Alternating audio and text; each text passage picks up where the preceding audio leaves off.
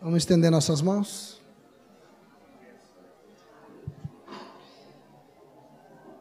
Nessa noite de tanta alegria, Senhor, tanta gratidão, nós queremos te dar graças. E te damos graças porque tens palavra para ministrar ao nosso coração. Que bom que tu não tens nos deixado faltar tua palavra, tua orientação. Nós oramos juntos aqui pela vida do Volney. Oramos por nós. Tua misericórdia sobre todos, Senhor. E juntos aqui tomamos autoridade contra a presença de qualquer espírito aqui contrário à tua palavra para que saia deste salão em nome de Jesus. Em nome de Jesus. Estamos aqui diante de Ti para receber de Ti, Senhor Jesus. Obrigado, Senhor.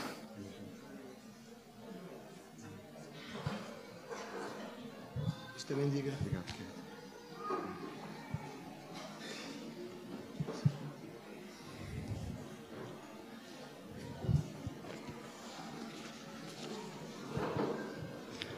Boa noite, queridos. Eu trouxe o celular aqui para eu controlar a hora, eu estou sem relógio. E também porque se o Senhor quiser me dizer alguma coisa e não tinha prestado atenção, Ele pode mandar uma mensagem aqui. Então quero me garantir de todas as maneiras para poder falar para vocês aquilo que o Senhor colocou no meu coração. Abram comigo em Lucas capítulo 10.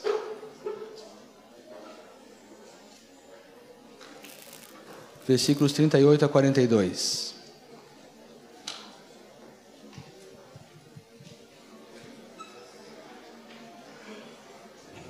Lucas capítulo 10, versículos 38 ao 42.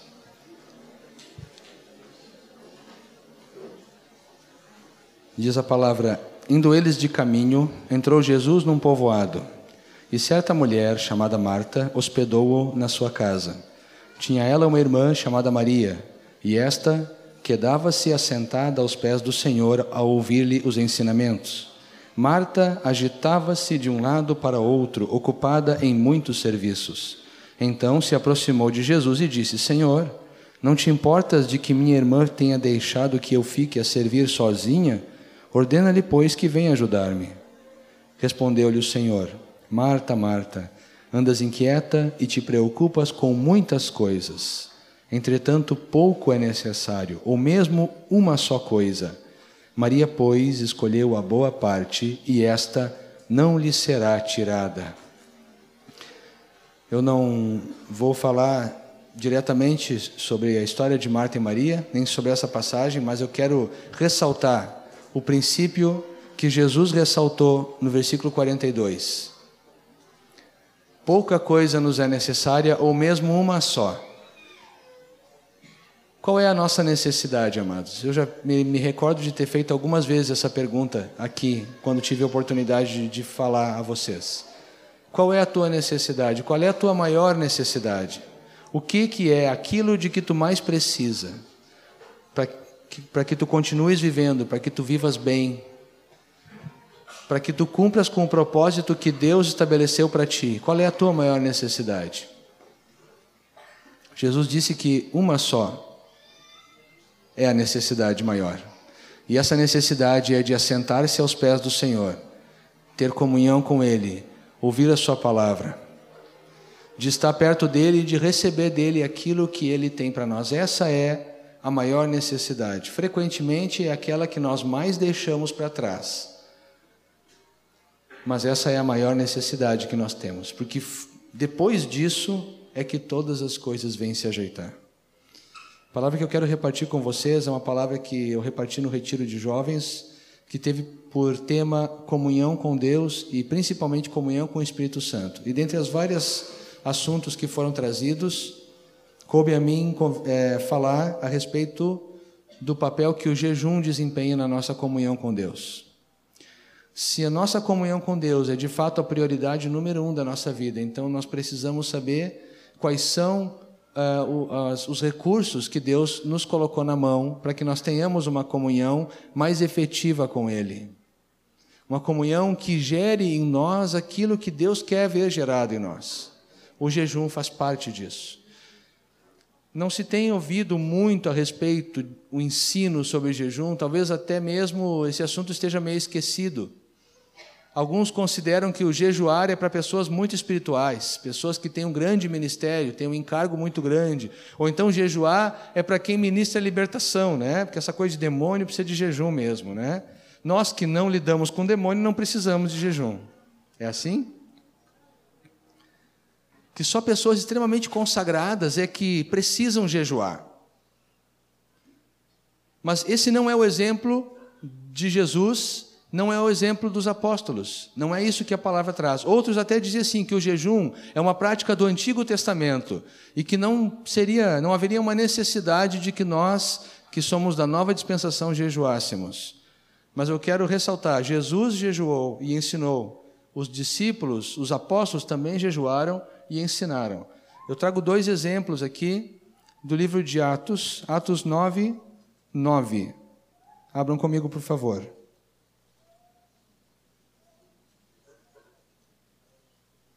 Atos capítulo 9, versículo 9.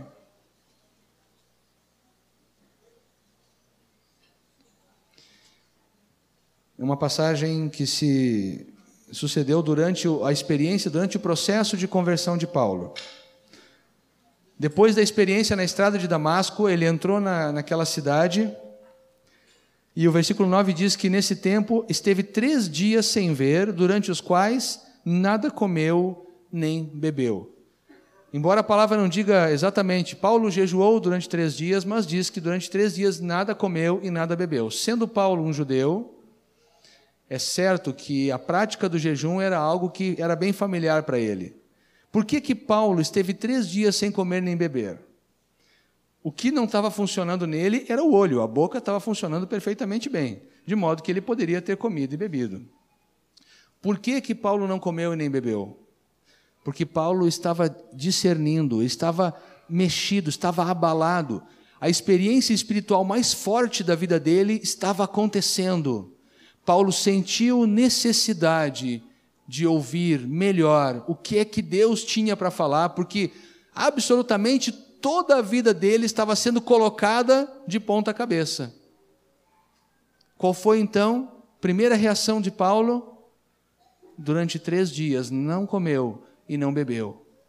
Buscou a Deus com jejum e com oração. Nós vemos a mesma coisa, avançamos para o capítulo 13 de Atos, os versículos de 1 até o versículo 3.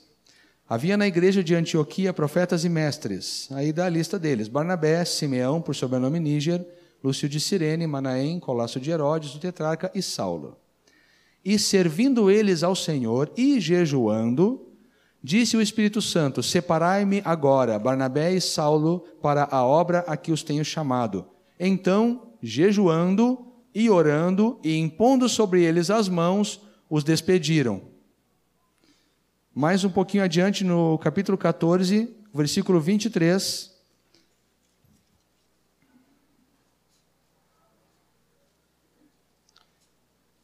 14, 23. E promovendo-lhes em cada igreja a eleição de presbíteros, depois de orar com jejuns, os encomendaram ao Senhor em quem haviam crido.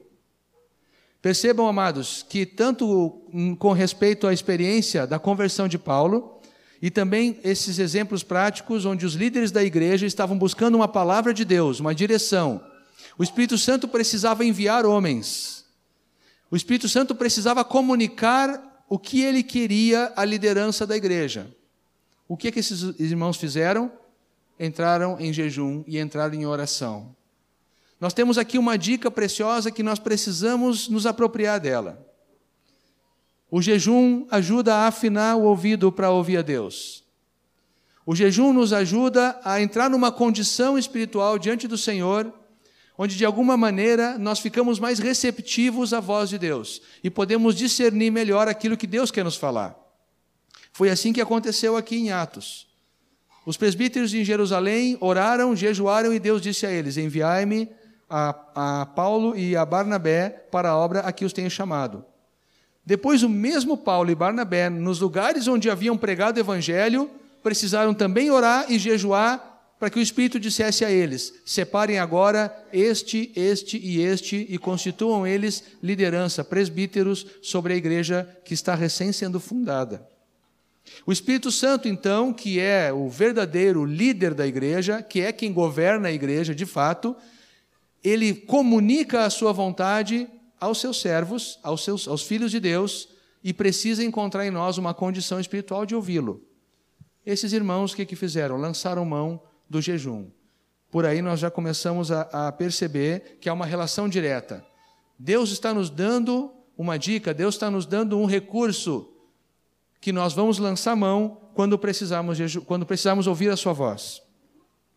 O que vem a ser jejuar? Jejuar é se abster de alimento ou de bebida durante um determinado período de tempo. Existem formas diferentes de jejuar ah, o, o texto que nós já lemos de Atos, capítulo 9, versículo 9, nos diz que Paulo não comeu e nem bebeu. Costumamos chamar isso de jejum total. Paulo fez um jejum total durante três dias. Nada comeu, nada bebeu. Se absteve completamente de qualquer tipo de alimento. Temos um exemplo que podemos é, julgar como um jejum parcial no livro de Daniel. Vamos ver na Daniel, capítulo 1, versículo 12.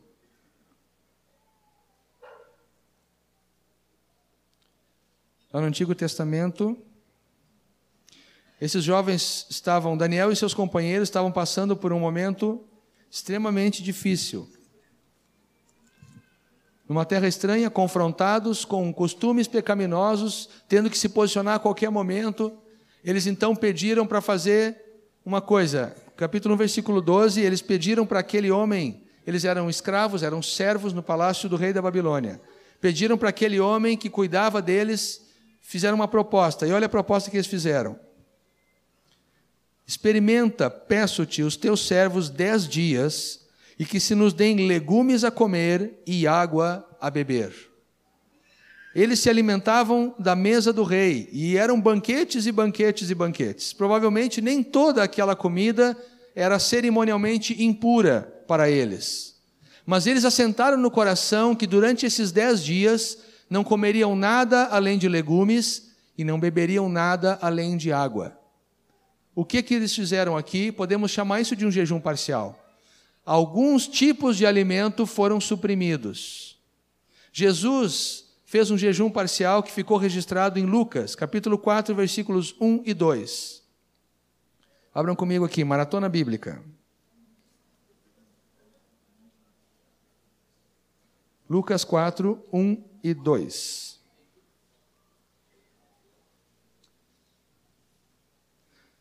Jesus, cheio do Espírito Santo, voltou do Jordão e foi guiado pelo mesmo Espírito ao deserto.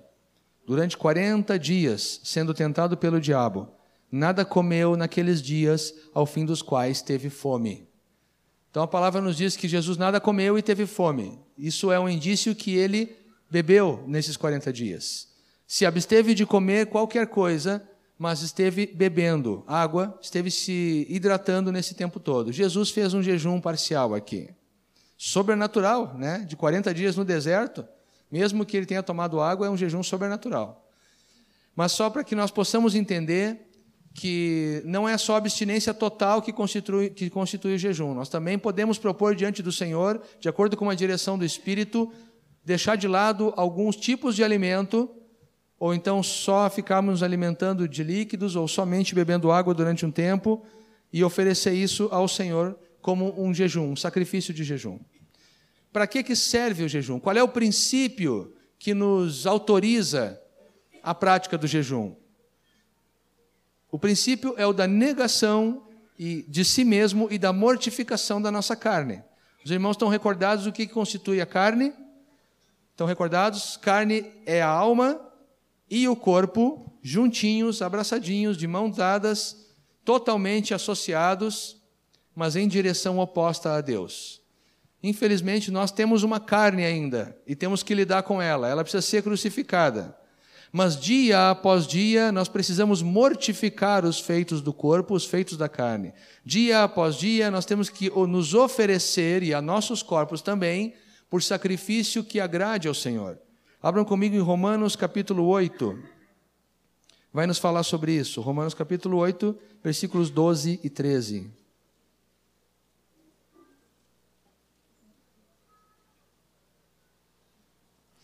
Assim, pois, irmãos, somos devedores, não à carne, como se constrangidos a viver segundo a carne. Porque se viverdes segundo a carne, caminhais para a morte.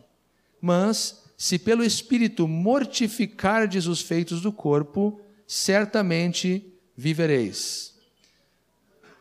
Quando nós é, praticamos um ato onde abrimos mão de um direito que temos, ora, a alimentação é um direito, do nosso corpo. Ele precisa disso. Mas nós resolvemos abrir mão deste direito que é completamente, é perfeitamente aceitável. Mas resolvemos abrir mão desse direito e oferecemos essa abstinência diante do Senhor. Nós estamos declarando na nossa prática, não somente naquilo que falamos, mas naquilo que fazemos, estamos declarando que os valores espirituais, estamos declarando que a satisfação de Deus Estamos declarando que o produzir uma condição espiritual em nós que agrade ao Senhor, para nós isso é mais importante do que até mesmo o comer e o beber, que são direitos nossos. Trata-se de um oferecimento voluntário ao Senhor e ele recebe isso com alegria. Aquela pessoa que dá muita atenção ao seu conforto, ao seu prazer, essa pessoa não pensa em jejuar, porque é desconfortável e não tem, não há prazer nenhum em jejuar. Justamente por ter essa capacidade de desagradar a nossa carne e agradar ao Senhor, a prática do jejum se torna algo extremamente útil e que Deus usa com muita alegria no sentido de tratar e quebrantar a nossa vida para que Ele nos possa usar. Quando nós jejuamos desagradando a nós mesmos, o texto que nós lemos agora em Romanos diz que nós não devemos nada para a carne, embora a nossa carne esteja sempre fazendo exigências sobre nós. Não é assim com vocês, queridos? A nossa carne está constantemente fazendo exigências sobre nós. Seja exigências de, de desejos de, de comer coisas, desejos de dormir, seja exigências de desejo de investir tempo em lazer, em distrações, de não orar, desejos de não fazer aquilo que nós precisamos fazer. A nossa carne está constantemente demandando coisas de nós. Mas Romanos 8, 12 diz que nós não devemos nada para a carne, de maneira que não precisamos ficar escravizados pelas coisas que ela nos pede para fazer. Pelo contrário, nós vamos na direção oposta e oferecemos ao Senhor um sacrifício por causa dele. Ao fazermos isso, nós honramos e valorizamos o Senhor mais do que a nós mesmos. Isso se torna então um sacrifício agradável. Como é que funciona o jejum? Qual é o princípio que faz ele funcionar? O jejum em si mesmo, o deixar de comer, o deixar de beber, não vai produzir absolutamente nada em nós. A greve de fome que muitos fazem não produz nada espiritualmente na vida deles. Se alguém fica durante um tempo sem comer e sem beber, porque não tem mesmo comida, em casos de acidentes, uma pessoa que se perde na floresta, caiu o avião dele no meio da floresta amazônica lá, e como ele é alérgico àqueles bichos que tem lá, não pode comer nada, ele fica um tempão sem comer e sem beber. Gostaram do exemplo? Isso é um exemplo terrível. Saiu agora aqui. Mas o fato é que se ele ficar um tempo sem comer e sem beber, isso não constitui nenhuma vantagem para a vida espiritual dele. Então não é o deixar de comer e beber em si que vai fazer algo por nós. Vamos encarar o jejum como uma forma de turbinar a nossa oração, como uma forma de, junto com a oração, nos dar uma condição de coração mais agradável, mais sensível diante do Senhor. Primeira coisa, a nossa carne começa a reclamar tremendamente. No, no, primeiro almoço que nós não fazemos, no primeiro copo d'água que nós deixamos de tomar, estando com sede, a nossa carne começa a reclamar e começa a demandar, começa a fazer o seu, as suas exigências. O estômago começa a ir para um lado para outro, e como ele não acha nada dentro dele, ele começa então. Mas nós seguimos e continuamos. O que, que estamos fazendo? Não estamos dando atenção às demandas da carne. A voz da nossa carne tende a diminuir. E quando a voz da nossa carne diminui, a voz do Espírito Santo então se torna mais perceptível para nós. Durante períodos de jejum, é muito frequente que nós recebamos palavras, respostas de Deus com uma clareza ainda maior do que aquela que normalmente nós temos. Muitas vezes acontece que essas respostas podem vir até mesmo depois do período de jejum, mas sempre como consequência da nossa disposição diante do Senhor de dar mais importância para Ele do que para a nossa barriga. Outra coisa, a dureza da nossa casca é quebrantada para que o Espírito que está dentro de nós possa se manifestar. Vocês já devem ter ouvido muitas vezes a palavra quebrantamento. Talvez alguns associem quebrantamento com um choro. Hoje já é quase sinônimo no meio do povo de Deus. Ah, eu me quebrantei diante de Deus e eu chorei, chorei, chorei, chorei. Estava quebrantado. Moisés conta a história da irmãzinha que estava chorando, chorando, chorando, e ele achou que estava quebrantada. Se aproximou dela e disse assim: Ó, oh, minha querida irmã, estás quebrantada, está chorando diante de Deus. Ele disse: Não, irmão, estou chorando de raiva por uma situação lá que eu passei o choro em si não é quebrantamento. Quebrantamento é quebrantamento mesmo, é quebrar. Quebrar o quê? Vamos pensar em nós mesmos como uma gaiola. Eu sou uma gaiola. Dentro dessa gaiola tem um pássaro lindo chamado Espírito Santo de Deus. Deus colocou ele ali. E esse pássaro precisa sair para se manifestar. Queridos irmãos, se vocês querem, e eu sei que vocês querem, esse ser é só efeito, tá? Eu sei que vocês querem ser úteis na mão do Senhor, eu sei que vocês querem ser bênçãos, instrumentos de Deus. Mas vocês, de vocês mesmos, não têm absolutamente nada para dar para as pessoas, nada que tenha valor eterno, pelo menos. Quando nós nos aproximamos de alguém e queremos ajudar essa pessoa, quem tem que se manifestar é o Espírito Santo de Deus que está em nós. É o pássaro, é aquele, aquele pássaro lindo que está dentro de nós que precisa se manifestar. Mas ele precisa sair dessa gaiola para poder tocar a vida da pessoa a qual nós estamos ministrando. Agora pensem bem, se essa gaiola for uma gaiola de aço, totalmente fechada, só o ar entra ali, nem nenhum tipo de, de passagem, nenhum tipo de porta. Está hermeticamente fechada, está totalmente fechada. O pássaro que está lá dentro vai ficar preso. E ele vai querer sair, mas não vai conseguir. Ele está lá dentro, mas ele não tem a utilidade de poder sair. Quebrantamento é o processo pelo qual Deus pega a nossa gaiola e começa a quebrá-la começa a quebrá-la, começa a abrir nela brechas, começa a abrir nela fendas, começa a construir um caminho pelo através do qual o Espírito Santo que está dentro de nós vai poder sair e tocar na vida do irmão. Porque se ele não sair e não tocar na vida do irmão, não há edificação.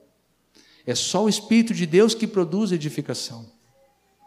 Então, queridos, se nós constituirmos uma gaiola fechada de tal maneira intocada, e todos nós chegamos nessa condição diante de Deus quando nos convertemos, ninguém escapa a isso. Chegamos assim como uma prisão na qual o Espírito Santo está morando, ele está morando em nós, mas a questão toda é: ele consegue sair de ti? A questão toda é: o Espírito Santo consegue se mover para fora e tocar as pessoas através de ti? Quão quebrantado tu fostes, quão quebrantada essa gaiola foi. Deus já conseguiu abrir uma porta, Deus já conseguiu romper com a dureza dessa casca que prende o mover de Deus. Não se trata aqui de perguntar: tu tens o Espírito Santo? É evidente, temos o Espírito Santo. Nós nascemos de novo, nascemos de Deus, nos arrependemos. Eu estou perguntando, o Espírito Santo nos pergunta: ele pode se mover de ti para tocar em outros? Ou a dureza da tua personalidade, da tua pessoa, dos teus pensamentos, não permite que ele saia? Se o Espírito Santo tem dificuldade em sair de nós, em se mover através de nós, é porque nós somos pessoas ainda pouco quebrantadas. E Deus está trabalhando de pá, picareta e aquele martelete hidráulico, aquele rompedor, tudo isso ele está jogando em cima das nossas vidas para produzir em nós um quebrantamento que libere o Espírito Santo que ele investiu em nós, que não é para bonito, é para agir, é para trabalhar. Bem, no meio de todas essas ferramentas, nós temos o jejum.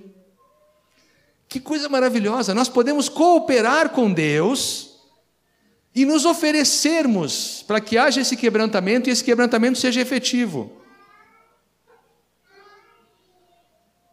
Não é um fim em si mesmo não comer e não beber, não. Mas é uma maneira de oferecer o nosso corpo para ser quebrantado, oferecer a nossa vida para ser quebrantada. E uma vez quebrantada, o Senhor vai poder usá-la com muito mais liberdade. Também é fato ensinado pelo Senhor Jesus que a prática do jejum libera poder e autoridade espiritual na nossa vida. Vamos ler Mateus 17, 19 a 21.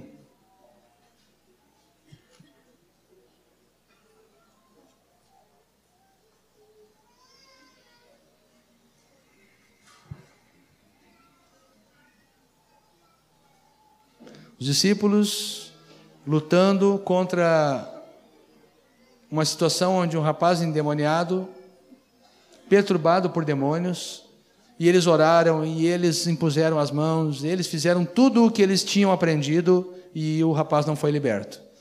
O Senhor então se aproxima e dá uma palavra, e ele fica livre. Os discípulos, versículo 19. Então os discípulos, aproximando-se de Jesus, perguntaram em particular: Por que motivo não podemos nós expulsá-lo? E ele lhes respondeu: Por causa da pequenez da vossa fé. Pois em verdade vos digo que se tiverdes fé como um grão de mostarda, direis a este monte: passa daqui para acolá, e ele passará, nada vos será impossível. Mas essa casta, esse tipo de demônios, não se expele, senão por meio de oração e jejum. Capítulo, capítulo 17. O que é que o Senhor estava dizendo aqui? Será que ele estava dizendo que a oração e jejum é como se fosse um, um, uma, um objeto mágico que eu leve no bolso e eu chego lá no demoniado, eu tiro do bolso e jogo em cima dele? Será que a oração, muitas vezes foi falado assim, olha, os irmãos têm fé na oração ou têm fé naquele que responde à oração? Algumas pessoas têm fé na oração, mas não devemos ter fé na oração, temos que ter fé naquele que responde às orações. Da mesma forma, não se trata de ter fé no jejum, mas o Senhor Jesus, ao dizer que para estarmos preparados espiritualmente, para enfrentarmos determinada casta, determinado tipo de demônios, nós precisamos ter uma vida consistente de oração e jejum, ele estava falando que nós precisamos estar prontos na nossa comunhão com Deus e no nosso quebrantamento pessoal, para que o Espírito Santo possa então fazer a obra que só ele pode fazer, que é libertar os cativos. Não se trata de fazer uma poupança de jejum e depois dar um carteiraço no demônio e dizer assim: ó, eu jejuei uma semana esse mês. Pode sair daí porque eu tenho jejum na minha conta espiritual, minha conta corrente espiritual. Não é uma coisa que se faz por si, mas sim aquilo que o jejum produziu na tua vida durante essa semana que tu estavas jejuando e durante todos os outros dias. Um quebrantamento, uma sensibilidade, um esmagamento de ti mesmo, para que o Senhor pudesse então se manifestar. Isso o Senhor está querendo ver funcionando nas nossas vidas. Todo aquele irmão, no começo foi mencionado, o jejum para alguns é algo para pessoas muito espirituais, muito consagradas, pessoas de grande responsabilidade na igreja. Jejum é para presbítero, é para missionário, né? Esses têm que jejuar. Não é assim.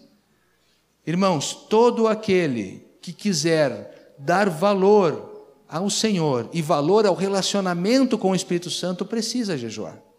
Todo aquele. Aquelas pessoas que são espirituais jejuam porque conhecem a si mesmos e sabem da sua necessidade. As pessoas que são carnais jejuam porque querem deixar de ser carnais e querem se tornar espirituais. Então todo mundo jejua. Todo mundo jejua. Não importa qual seja o estágio da nossa caminhada com Deus, não importa se nós já andamos um bocado, se já somos maduros, se temos um bom depósito de palavra na nossa vida, precisamos buscar o Senhor com oração e com jejuns, precisamos nos consagrar. Agora, nós temos que ser honestos conosco e honestos diante de Deus, ao responder para Ele, por que não jejuamos? Ou por que jejuamos pouco? Ou por que jejuamos só em caso de emergência nacional. Por que fazemos isso, queridos? Porque jejuar vai mexer no nosso apego ao bem-estar, ao nosso prazer. Quando nós tomamos uma decisão de desafiar a nossa própria carne e entrar numa prática de jejum, aí nós vamos descobrir o quanto a nossa carne é forte. A carne é fraca para fazer a vontade de Deus, mas ela é forte para fazer a vontade dela mesma.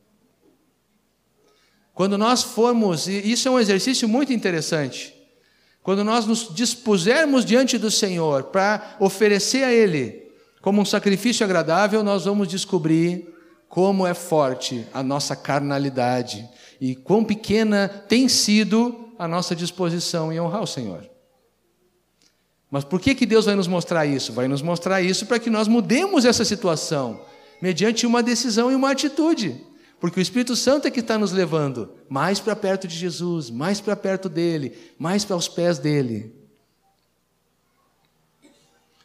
Outra coisa que eu penso é que é interessante. Muitas vezes, por causa de uma questão estética, nós nos submetemos a privações. Comemos menos ou não comemos, ou deixamos de comer chocolate. Hum. Porque nós precisamos emagrecer. Nós queremos que a barriga suma, nós queremos ficar com um corpo mais de acordo com a nossa altura, queremos ficar mais esbeltos, queremos ficar mais bonitos, queremos usar aquelas roupas que já estão lá quase cheias de teia de aranha, porque faz tempo que não nos servem mais. Então nós nos dispomos a um sacrifício e nós ficamos firmes naquele sacrifício e não existe mais McDonald's para nós, não existe mais churrascaria, é só alface, só alface, só alface.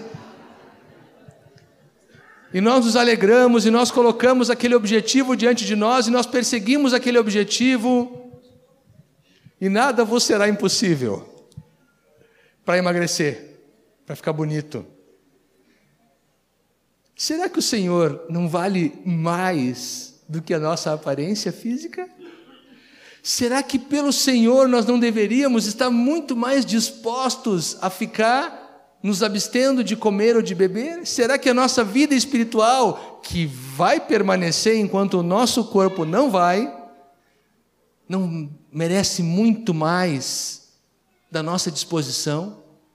E eu não estou absolutamente dizendo que não se deve fazer regime. Eu mesmo fiz um regime e perdi 10 quilos que eu tinha achado depois do casamento. Perdi eles, despachei, precisei fazer um regime. Eu não estou absolutamente falando contra regime. Eu só quero que cada um de nós vá dentro do seu coração e puxe ali aquela lista de prioridades e valores e faça uma comparação simples. Senhor, eu quero admitir diante de Ti que para ficar magrinho eu tenho me esforçado, mas para ouvir o Teu Espírito eu acho que o sacrifício não vale a pena. É muito sacrificial, sacrificioso. Qual é a palavra aí, queridos? Por favor, me ajudem. Sacrificial. Ainda bem que estou rodeado de sábios aqui. É muito sacrificial. Não vale a pena. O Espírito Santo amorosamente está nos pedindo para que a gente compare uma coisa com a outra e tome uma atitude.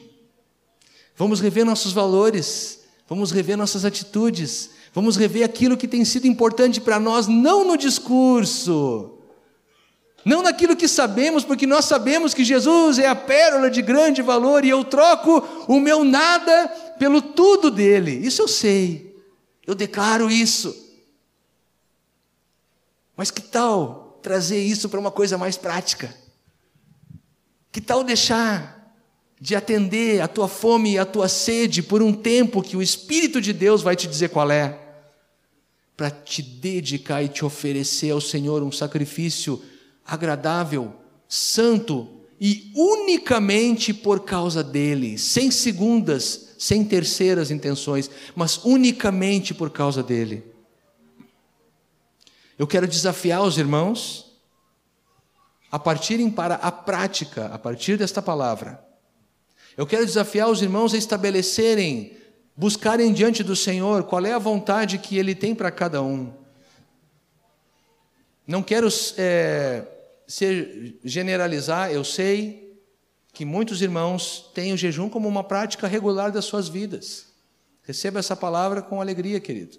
Mas aqueles dentre nós que não têm ainda o jejum como uma prática regular, eu quero desafiar vocês, em nome do Senhor Jesus, para que vão diante de Deus e busquem o Senhor e decidam estabelecer um hábito, uma disciplina. Orar requer disciplina? Requer. Ler a palavra requer disciplina? Sim. Jejuar também requer disciplina. É uma prática espiritual altamente proveitosa, mas que não agrada a nossa carne, como nós já vimos. Quando estivermos jejuando, vamos separar motivos específicos para esse jejum. Abram comigo em Isaías, capítulo 58, vamos dar uma olhadinha só nas motivações que Deus colocou, as motivações de Deus para o jejum. Aqui em Isaías 58, versículos 3 ao 7, está uma conversa aqui entre o Senhor e o povo. E alguns do povo estão dizendo que Deus não estava aceitando o jejum deles. Versículo 3: Dizendo: Por que jejuamos nós e tu não atentas para isso? Por que afligimos a nossa alma e tu não levas em conta? Aí Deus responde para eles o porquê que Deus não estava se agradando.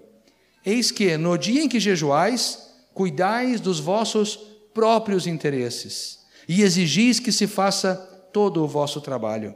Eis que jejuais para contendas e rixas, para ferir descompunho iníquo, jejuando assim como hoje, não se fará ouvir a vossa voz do alto. Seria este o jejum que escolhi? Que o homem um dia aflige a sua alma, incline sua cabeça como o junco, e estenda debaixo de si pano de saco e cinza? Chamarias tu isto a jejum e dia aceitável do Senhor? Nesse versículo, o Senhor está chamando a atenção para o jejum meramente exterior simplesmente parar de comer, simplesmente se prostrar no chão, coisas feitas exteriormente não são jejum. Aí então, no versículo seguinte, o Senhor começa a aprofundar a questão, porque ele diz: Porventura não é este o jejum que escolhi? Que soltes as ligaduras da impiedade, desfaças as ataduras da servidão, deixes livres oprimidos e despedaces todo o jugo? Porventura não é também que repartas o teu pão com o faminto e recolhas em casa os pobres, desabrigados, e se vires o nu, o cubras e não te escondas do teu semelhante? O Senhor aqui está dizendo: vocês têm jejuado, sim, mas vocês têm jejuado por motivos totalmente egoístas. Cuidam dos seus próprios interesses e não cuidam dos meus. Enquanto que eu estou querendo libertar as pessoas, estou querendo salvar as pessoas, estou querendo atender às necessidades, mas isso não está no coração de vocês, esse é o jejum inaceitável. Mas no dia em que vocês jejuarem para atingir os meus objetivos, este é o jejum que eu aceitarei. Então, os objetivos de Deus têm que ser os objetivos do nosso jejuar. O nosso jejuar precisa ser para romper as ligaduras da impiedade, para despedaçar todo o jugo, para repartir o suprimento, o pão, para que nós façamos, sejamos instrumentos para que o reino de Deus se estabeleça na vida das pessoas e na casa das pessoas. Falando sobre isso numa outra ocasião, eu, eu, eu mencionei que não deveríamos jejuar por motivos egoístas nossos, egoísticos. De fato, nós devemos voltar o nosso jejum e a nossa oração para fora.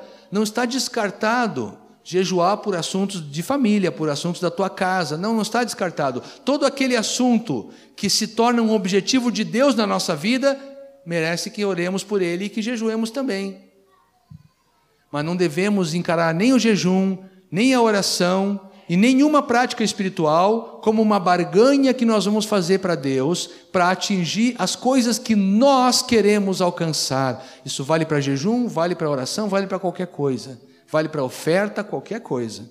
Tem gente por aí sendo ensinada a dar e já tem na sua, no seu caderninho escrito o que, que ele está esperando que Deus dê de volta.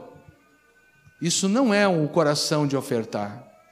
Promessas existem, sim, de prosperidade, de bênção, mas o alvo da nossa oferta nunca é um investimento, é uma declaração de amor e entrega ao Senhor que nos comprou. Vamos jejuar, amados, vamos orar, vamos buscar o Senhor. É tempo de buscar a Deus, é tempo de fazer isso.